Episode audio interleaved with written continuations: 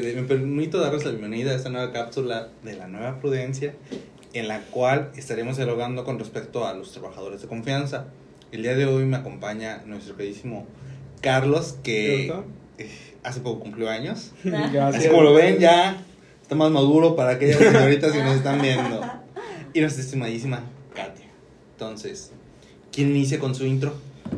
Hola, este, mucho gusto de nuevo por estar aquí. Una, gracias por invitarme una vez más a ti, David, a Katia, por permitirme este, dar mi opinión y mis comentarios y tener estas pláticas este, que, que me emocionan, que las espero cada rato. Estoy esperando a que siga mi turno cada vez. Qué bueno que nos lo dices para que seas invitado principal. Permanente. Sí. Y este, espero que, que, este, que nos a las personas que nos están viendo, que nos escuchan, este, sea de su agrado y, y espero que, que les guste. ¿Katia? Yo creo que sí les va a gustar. O sea, yo creo que sí les va a gustar porque... Es Sencilla y carismática, ¿qué quieres? Sí les va a gustar como todas las que participan, no, no es cierto. O sea, sí les va a gustar, sí les va a gustar porque es un tema un poquito controversial. Entonces yo creo que vamos así a tirarnos mucho de nuestra opinión, la forma en la que lo vemos, pero también vamos a intentar tirar un poquito de la forma en la que también es visto este tipo de, pues, de puesto, ¿no? Particularmente los trabajadores de confianza. Seguramente hay mucha gente que está bajo este supuesto. Entonces, sí, entonces se va, seguramente se van a sentir identificados y a través de ello podamos resolver algunas, algunas dudas, ¿no? O esclarecer cómo verdaderamente es este, pues es esta figura de los trabajadores de confianza. Bueno, con esto antes de entrar de lleno a trabajador de confianza, como ya saben, aquí vamos poco a poco. ¿Cuántos tipos de trabajadores hay? ¿Quién dice yo? ¿Quién, quién puede? ¿Cuántos? ¿Cuántos? ¿Cuántos depende? ¿Cuáles? Te puedo mencionar las tres figuras convencionales, ¿no? Las más, más conocidas, que tenemos uno, al tema que nos compete hoy, que es el trabajador de confianza.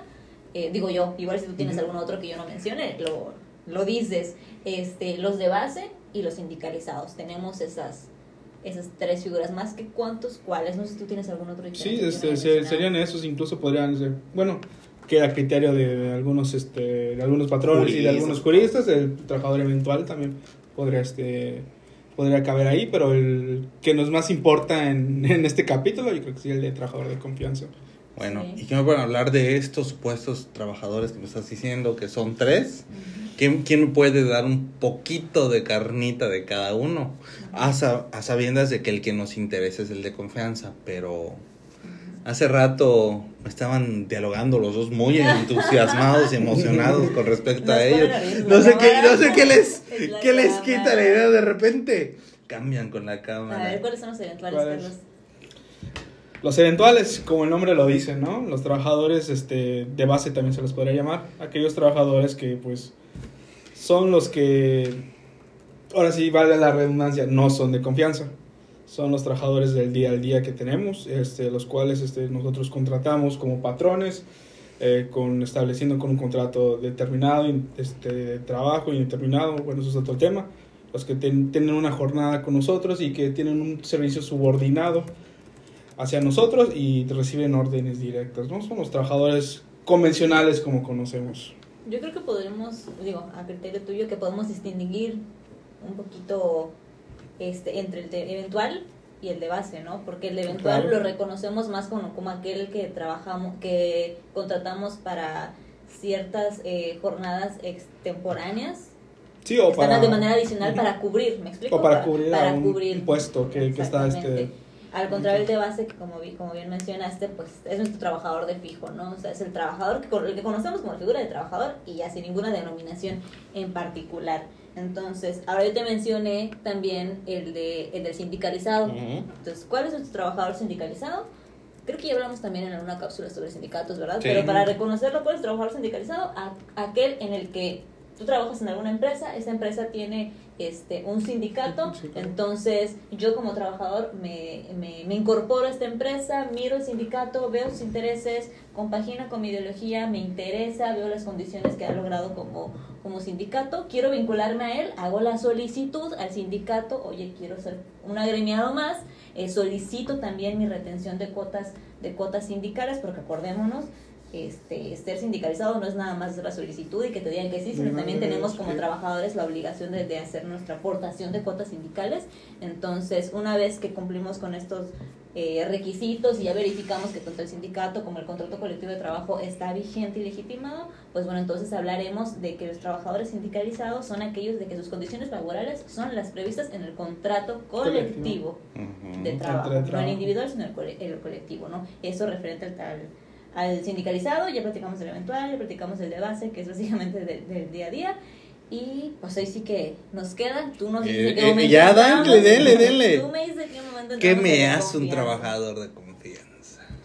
Un trabajador de confianza hace muchísimas cosas. ¿Qué me hace? No, ¿qué ¿Qué- hace? qué te ¿Qué hace? me ¿Qué hace? hace? ¿Qué me convierta a mi trabajador de ¿Qué- confianza? ah, ok, ¿qué te convierte en un trabajador de confianza? Fíjate que esta pregunta está muy buena porque platicabas un rato con, con Carlos previo, previo al podcast, ¿no? Es lo que les digo, ustedes cuando, cuando están solos, excelente tertulia se avientan, pero llegan al, al, al- la cápsula La y se, no sé qué decir.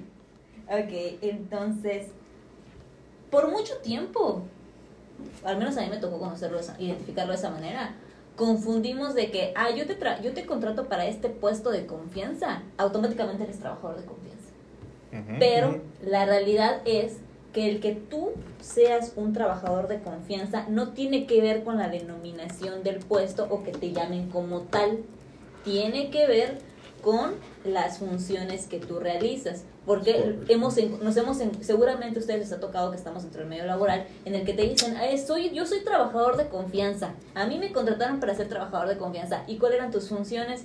No, pues, este, ¿qué quieres? El, el, el servicio al cliente, ¿no? O sea, llamadas telefónicas, esa era parte de mis funciones. Óyeme, este, te dijeron que te contrataron por ser como, como de confianza, pero déjame decirte que tus funciones no encuadran. Entonces, aunque te hayan dicho eso, no estás. O diferente, no, pues es que yo no soy de confianza. A mí me, me contrataron como auxiliar, nada más para que yo, este, bueno, ya a mí me contrataron como auxiliar. A ver, pero ¿qué es lo que tú realizas? O sea, dentro de tu puesto, ¿cuáles son tus funciones? Ah, mira, hago tal, tal, tal cosa. Oye, te contrataron como auxiliar, pero tus funciones sí encuadran. Entonces, te contrataron para una cosa, pero déjame decirte que si tú, tú sí eres trabajador de confianza, re- referente por las funciones que realizas. Tú platícanos un poquito más sobre las Sí, funciones. muy, Háblame de muy las bien, funciones, muy bien por este, lo que comentaba aquí. Katia, este, añadirle un poquito más y este, conceptuándolo un poquito más este, cerca, es, es correcto. El trabajador de confianza es este, aquel trabajador que cumple con las funciones de dirección, fiscalización, este, administración, eh, vigil- vigilancia y todas aquellas que tengan que ver directamente con el patrón, ¿no? Entonces, muy bien lo dice este Katia, son aquellos trabajadores que este puesto de confianza se da por la designación del puesto, Mm, perdón, por la naturaleza de sus funciones, no por la designación del puesto.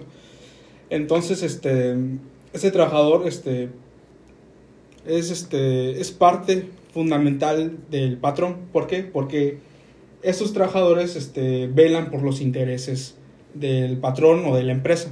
Es por eso que se le llama de confianza, ¿no? De ahí viene la palabra. Entonces, ellos, este, son diferentes sus funciones porque de estas que acabo de mencionar, dirección, fiscalización, tienen que ver directamente ya sea con la capital del- de la empresa, del patrón, este, manejar este, montos, este, recurso, vigilar el recurso humano, capital, este, eh, todo económico en todo, es por eso que el trabajador de confianza este, tiene este, funciones un poco más diferentes, pero incluso desde aquí talando un poquito, este, mantienen las mismas condiciones en la mayoría de la parte Y ahí los vamos, ahí vamos, trabajadores. ahí vamos. Dame, dame- dame chance, dame chance. ¿Tú qué puedes decir de estas funciones? Pues, bien lo mencionaba Carlos, ¿no? O sea, sí está padre, ya entendí, ya me dijeron que para ser un trabajador de confianza tiene que ver con mis funciones, para que yo sea un trabajador de ¿cuáles confianza, son? ¿Cuáles son? debo ejercer este, funciones de fiscalización, de dirección, de control de inspección, pero ¿qué son? ¿Qué, qué ejemplo me pueden dar? ¿no? Ah, y, mucho, y correcto. mucho- y mucho, y mucho tiene que ver con, por ejemplo, tú lo mencionabas hace un momento, que están en contacto directo con economías, es decir, con dineros, con recursos, de en gran cantidades o cantidades importantes o de contratos importantes de la empresa. O que por ejemplo tienen cercanía directa e incluso pueden estar dentro de la actualización e innovación sobre los procesos importantes de la empresa, sobre este, las metodologías, las interacciones directas con los clientes o supervisar, es decir, que tú tienes a trabajadores de otro grado, jerárquicamente tienes a trabajadores a tu cargo, ¿no? De, de no sé, eres jefe De departamento. de ventas, ¿no? Ah, ok, tienes a todos los de ventas, al departamento de ventas, al departamento de cobro, al departamento de no sé qué, a tu cargo y de esos todavía se desprenden los que están de, de vendedores, ¿no? Entonces, básicamente un trabajador de confianza está así por sus funciones y lo identificamos, lo solemos identificar por la estructura jerárquica. Un organigrama. Es correcto. Excelente. Y ante esto, las prestaciones de este trabajador de confianza, que es lo que ibas a, a entrar, pero necesito que ambos vayamos. Vaya, vaya, necesito que estemos caminando parejos. Son diversas del trabajador de base. Mm. Te puedo contestar esa pregunta con el no. ¿A qué me refiero? La propia ley no te, la propia ley laboral no te hace distinción a que, ah, eres trabajador de confianza, tienes este, esta prestación eh, adicional que un trabajador convencional o de base o eventual o sindicalizado no tiene. O, O no. viceversa. ¿Me explico? Entonces, si nuestra propia legislación laboral no hace distinción sobre las condiciones laborales, quiere decir que las condiciones laborales de un, de un trabajador de confianza van a ser las mismas. ¿A qué nos referimos con condiciones de trabajo? Que ya las hemos dicho en otros podcasts. El acceso al salario, el acceso al aguina- aguinaldo, el acceso al pago de horas extras, el, el acceso a las vacaciones. ¿Me explico? A seguridad social, porque no, Importantísima, no por ¿eh? ser un trabajador de confianza quiere decir que no tiene seguridad ¿Cuántas veces no nos han llamado de, de diversas, de diversas De instancias? diversos- en donde nos dicen, oye, en pláticas surge, no, pues no, pues es que yo soy trabajador de confianza y no tengo seguridad social. Ah, oye, o sea, no, Sí, o sea, no ningún, ningún puesto, ningún puesto de dentro de la figura de ser trabajador está exento de las, del, del derecho a la seguridad social. Entonces, reiteramos, los trabajadores de confianza no están ex- exentos del acceso al derecho de la seguridad social. Algo importante, este, sí, claro, es importante, pero también hay que mencionar que hay un punto importante que le conviene a los trabajadores de, de confianza, o que tiene que ver, es que ellos no tienen estabilidad en el empleo. Entonces, ¿a qué me refiero con esto que no tienen estabilidad en empleo? Ya que como tienen estas funciones de, de- directas con el patrón, entonces este, no pueden, este, no pueden este, de poder este, ser reingresados y entre otras otras prestaciones que más adelante podemos hablar para este a diferencia de los trabajadores de, de base Bueno, ya, ya, ya, no, ya no tocaste, da- vamos a darle. Desarrollanos un poquito más. No, no, no, no desarrollanos. También nos vas a auxiliar con esto. Ah, así que. es correcto, mamacita Tartulia. Háganme cuenta que están con sus cuates tomando leche. Agua. Eh, bueno, agua. Agua. Agua, agua. agua. están un fin de semana dialogando con sus amigos de este tema. Dialoguen, sáquenlo. Entonces, aquí me dices esto de que no gozan de estabilidad en el empleo. Pero esta situación no es una cuestión que vulnere los derechos humanos del trabajador. fíjate David que hay criterios de la corte que pueden decir lo contrario ¿a qué me refiero este con esto? y con la estabilidad en el empleo como tú trabajador de confianza tienes todas estas este, funciones que, que acabo que mencionamos hace poco entonces a ti este no te excluyen los de las de los causales de rescisión de trabajo eh, que menciona la ley la ley del trabajo no entonces tú también tienes este un patrón puede rescindirte por estas este por estas este causales pero hay una adicional cuál es esta adicional es la pérdida de la confianza Para el trabajador de confianza. para el trabajador de confianza. Es un, es, se podría decir que es un extra, ¿no? Es una causal extra que ellos tienen. Entonces, cuando, un, cuando tu patrón dice que ya no te tiene la confianza, entonces es que te puede rescindir. ¿Y qué es lo que pasa en varios juicios que nosotros tenemos incluso? En los que el trabajador de confianza pide su reinstalación a su puesto. ¿Y qué, qué hace el tribunal o los tribunales conforme a esto? Ellos acuerdan de que no es posible darse esta reinstalación. ¿Por qué? Porque ellos tienen una inestabilidad en el empleo por las funciones que tienen. Entonces no es posible este, reinstalarse a, a estos, a estos, este, a estos puestos anteriores, no. Pero como bien dicen, este, como dice Katia, como, como comentaron, también tienen estos, este, no los excluye de las condiciones de, trabaja, de trabajador que ellos tienen como vacaciones, aguinaldo, este, protección a, a la seguridad social, sí los tienen, pero no tienen esta estabilidad en el empleo. ¿Tú qué puedes decir? Pues tu pregunta inicial, en- bueno, ahorita previa fue, oye, ¿cuáles, ¿cuáles son las diferencias en las condiciones de trabajo, no? Ajá, ya inicial, platicamos, ya. platicamos Y aquí que, salió el tema de... que qué bueno que hiciste esa pregunta porque la verdad es que yo sí he recibido llamadas, este, sobre todo, en fíjate que ahorita que estudio en la escuela, pues me, ubican que estoy en el medio, ¿no? El medio laboral y de repente he tenido compañeros que se me acercan y me, y me hacen alguna pregunta y la que más me llevo justamente es esta, oye, y este, ¿y yo tengo derecho a vacaciones? O sea, soy de confianza, ¿tengo derecho a vacaciones? O, oye, fíjate que soy de confianza, pero pues trabajo 10, 12 horas a la sema- al, al día y pues no tengo mi periodo, tengo derecho a un periodo de descanso, o sea, ¿en qué momento como, sabes? Y Mm. no es, ya, sab- ya platicamos previamente que pues por lo menos son 30 minutos, ¿no? Y varios ejemplos así. Y eh, luego te acordarás que en capítulos previos platicamos sobre el PTU, las utilidades, y platicábamos de que esta, este concepto tiene un tratamiento especial. Más o menos así pasa con los trabajadores de confianza. Sí, tus condiciones de trabajo van a ser por lo menos las mínimas previstas en la ley, pero sí tienes un tratamiento especial en el tema de la estabilidad del empleo y en la, en la rescisión. Por ejemplo, yo- el último caso que tuve en el que me consultaron igual unos compañeros de la escuela fue de, oye Katia, fíjate que soy mamá soltera. Soy mamá soltera, no he ido a trabajar porque mi hijo está enfermo me acaban de dar el pitazo en, en mi trabajo de que mañana que yo vaya me van a despedir. Pues le pregunto, ¿no? Oye, ¿cuántos días faltaste? No, dos días, pero te di repito es porque mi hijo está enfermo, ¿no? Le consulto, oye, ¿y en, tu, en el lugar donde tú trabajas hay un protocolo que tengas que seguir para hacer la solicitud de, pues que te den unos días justamente por esta razón? Sí, sí lo hice y demás. Entonces me, me dice, mi pregunta es, tengo dos faltas injustificadas, para ellos injustificadas, acumuladas. Me pueden despedir por eso, porque me dijeron que soy trabajadora de confianza y por ser trabajadora de confianza no tengo derecho a faltar, nunca puedo faltar. Y le dije, a ver, relájate. O si- una, si tú ya hiciste el procedimiento, el protocolo que te manifiesta la empresa, te sellaron, te recibieron y todo, tú cumpliste con un, con un protocolo. Un tema diferente es que ellos no te hayan dado respuesta y tú atendiste a una emergencia que se refiere pues a, a mamá e hijo, ¿no? Eso por un lado.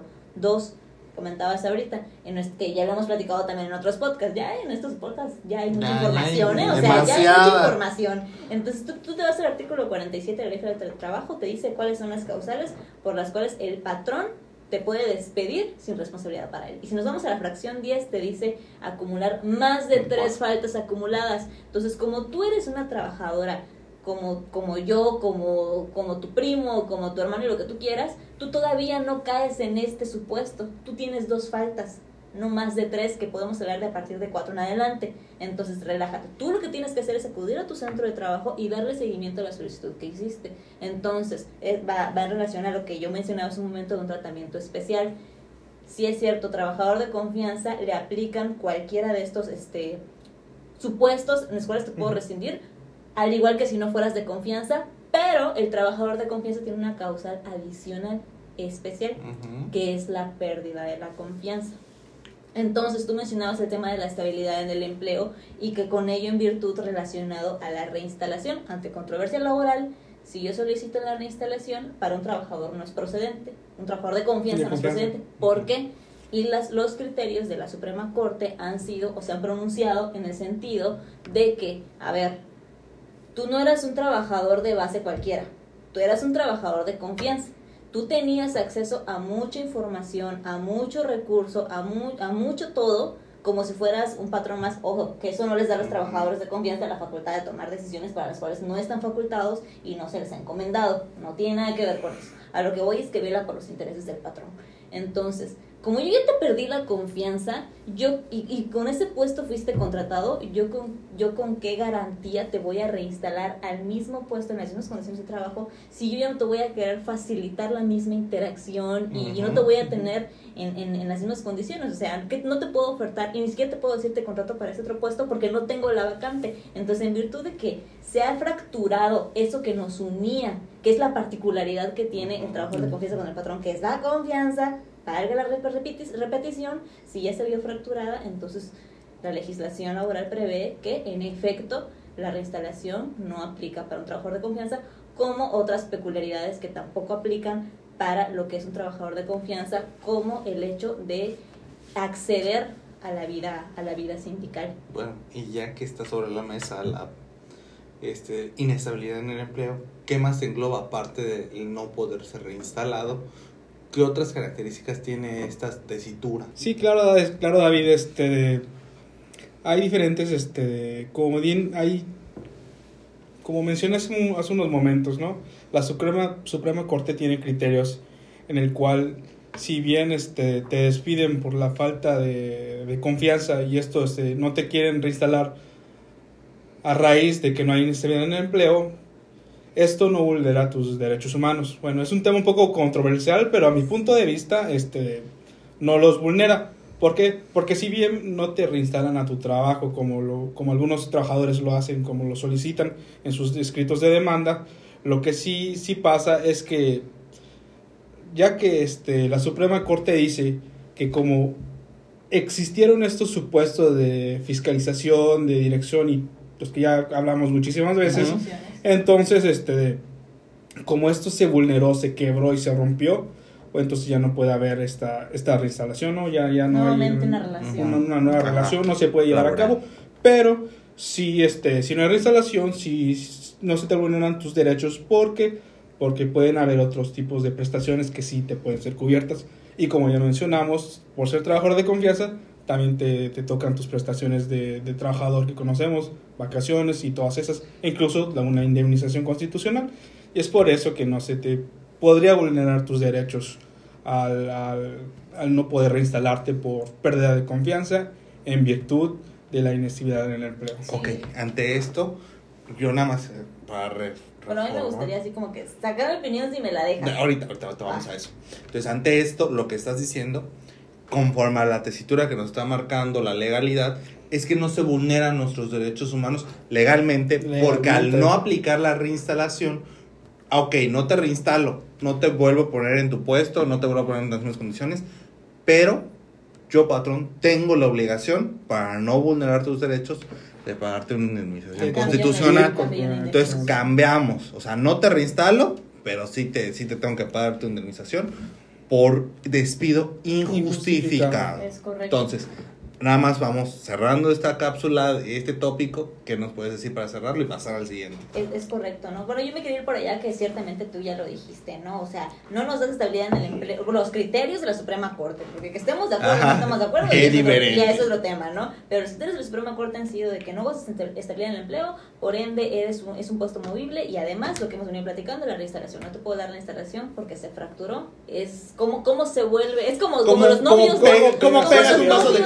No nos vayamos tan así, porque luego lloremos acá y terminemos tomando más agua. Como, no, no, no. Como, como los novios, ¿no? O sea, ahí se rompió la, la confianza, ya, o sea, ya, ya no igual, ya, ya no le manda ciertas cosas Pero igual. donde fuego hubo, Entonces- cenizas quedan. Entonces, ok, ya nos puede dar la instalación, pero como por todo el tiempo de servicios prestados, a cambio hay una hay una indemnización, ¿no? Ahora fíjate que, que hace rato estábamos eh, dialogando el tema de una prestación más, que es el tema de la antigüedad. Oye, los trabajadores de confianza tienen derecho a una prima de antigüedad y fíjate que la, que la propia legislación no hace distinción sobre el que por ser de confianza no tengas derecho a una, a una prima de antigüedad. Ahora recordemos que el, el tiempo de elaborado son 15 años por lo menos para que Para tengas que el acceso a pague esta prestación. Entonces damos por entendido de que si tienes acceso. Ahora tú mencionabas en este momento el tema de un despido injustificado y, y a mí algo Sí. me parece muy interesante de lo que también se pronuncian los criterios, pero yo puedo decir que no estoy de acuerdo. Y sí me la voy a aventar a decir que no estoy de acuerdo.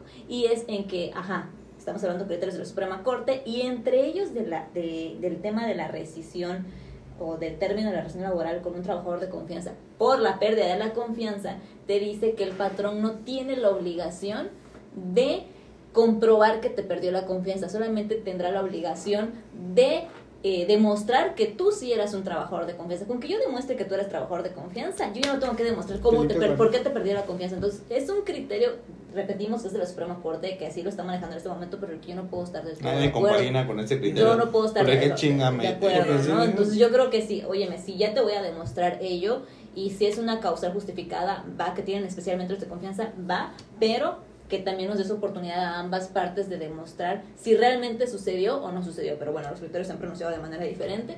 Pero pues por ahí dejo mi comentario, ¿no? que lo sepan, que, se está manejando. Entonces. Y la realidad es que me imagino que nadie, o sea, bueno, al menos desde el sector trabajador, nadie está de acuerdo. Sector empresarial, ah, feliz, de la vida. Pero el trabajador, la realidad, al menos yo como trabajador, puedo decir que yo no estoy cómodo ni conforme, como bien dices, porque... Y es ahí donde de repente se pueden agarrar los patrones y decir... Ya no te confío Exactamente. Digo, todos sabemos que somos parte más patronal, pero no quita que volteemos a ver al sector trabajador, capital humano, porque imprescindiblemente ese es el importante que hace la funcionalidad de tu empresa. Y con esto vamos a pasar un tópico que la realidad y se ha estado dialogando poco a poco, pero vamos a precisarlo un poco más.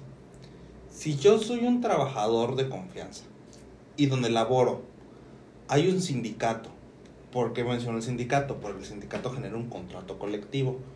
Yo entro en lo que el contrato colectivo marca.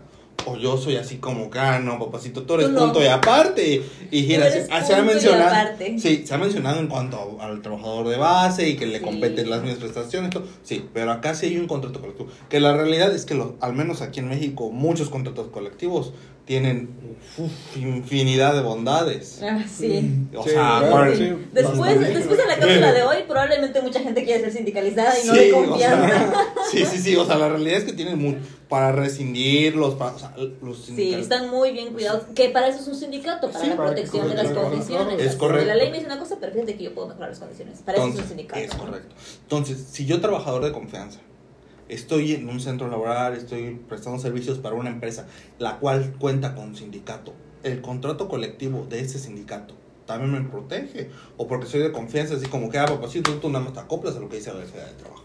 Tú eres ¿Qué me pueden punto y aparte. ¿Qué me dicen? No es cierto, no eres punto y aparte. También tiene un tratamiento especial los trabajadores de confianza en, el, en la vida sindical. porque justamente una de las cosas a las que un trabajador de confianza no tiene acceso es, ya lo, mencioné creo que hace un rato, ¿no? A la vida sindical. ¿Qué quiero decir? Como tú eres trabajador de confianza y velas por los intereses del patrón, un sindicato, por todo lo contrario, vela por los intereses única y exclusivamente por los trabajadores. Incluso el patrón no tiene injerencia sobre ello. Entonces sería incongruente que tú fueras un, un, un agremiado del sindicato. Entonces, obviamente no tienes el acceso al agremiarte al sindicato, no tienes el acceso a, eh, a la votación, a las votaciones eh, que se hacen sindicales por comité ejecutivo o actualización de contrato colectivo de trabajo, no tienes eh, participación en, en, en, su contenido, su actualización, su metodología, sus procesos y demás. No tienes acceso. Pero lo interesante aquí es que si tú laboras en una empresa en la que que eres trabajador de confianza, laboras en una empresa en la cual hay un sindicato y un contrato colectivo de trabajo vigente y legitimado, las condiciones del contrato colectivo de trabajo, sí es posible que se extienda hasta los trabajadores hasta los trabajadores de confianza, a excepción de que el contrato colectivo de trabajo diga lo contrario. pero si no se expresa o no se pronuncia al respecto, así como el de base puede pasar a sindicalizado, pero tú de confianza no puedes pasar a ser sindicalizado, no importa. Existe un contrato colectivo de trabajo vigente y legitimado que se extiende a los demás, aunque tú no lo hayas firmado, tú no hayas votado por él y tú no seas agremiado. ¿Por qué? Principio. Aquí, aquí Carlitos nos va a dar impro operario. Indubio properario. Y acá nos va a mencionar un poco más del tema nuestro estimado licenciado Carlos. El indubio properario, a ver si lo dije mal, no soy bueno en, latín. no importa, no importa. Aquí como bien dice, como bien dice Katia, es abarca todo esto de, de, lo que mencionaron, ¿no? Es lo que más beneficia al trabajador. En este caso de como los sindicatos velan por los trabajadores y entonces sus prestaciones suelen ser más suelen ser mejores más, más, más jugosas para, para los trabajadores, a diferencia de los de base, ¿no? Entonces, este, ¿qué dice este, este principio? Pues, ¿te beneficia más este o el otro? Pues vete mejor con el otro. Tomamos en consideración más este, este, esto, estas prestaciones que, que, que tenemos. Es por eso que en la ley menciona esto que menciona Katia, que si cuando hay un trabajador sindica- sindicalizado dentro de una empresa hay un contrato colectivo de trabajo que tenga mejores condiciones de trabajo, se utilizan las condiciones del sindicato. Eh, Eso sí, no deja de haber que tienen un contrato individual, de trabajo. Es- Simplemente es que lo que no está previsto ahí y sí está previsto en el contrato colectivo se extiende hasta Se ellos. extiende O lo que mayor tal. Lo que Lo que mayor beneficie, beneficie. lo que mayor beneficia, procurando las condiciones del trabajo, porque al que veas con, por los intereses del patrón, no deja de ser trabajador. Es correcto. Sabes trabajar aquí pues, para cerrar la cápsula del día es no importa si eres de base, confianza o sindicalizado, sigues siendo trabajador Es correcto. y al final de cuentas lo que nos compete y lo que nos interesa a todos como trabajadores es nuestro bienestar. Claro. Entonces, pues hay pequeñas ahí aristas, excepciones, podremos estar de acuerdo o no estar de acuerdo a cómo está legislado, cómo está regulado, pero sí hay maneras de buscar procurar que sea en beneficio del propio trabajador, ¿no? Porque de esa manera están nuestras nuestras normativas. Bueno, y con esto terminamos la cápsula del día. ¿Algún comentario que quiera arrojar alguno de nuestros estimados licenciados? Me siento muy satisfecha con, el episodio de hoy. Creo que vamos podemos... Siempre, siempre. es- Yo estoy satisfecha con todos los episodios en los que estoy. Ay, sí, ya vimos que la menos. La más humilde. No, pues agra- agradecerle una vez más por, por la invitación y por la oportunidad de permitirme estar aquí y hablar un poquito de, de, de estos, de estos De temas tan interesantes, ¿no? Sí, claro. Ok, muchísimas gracias y hasta luego. Hasta luego.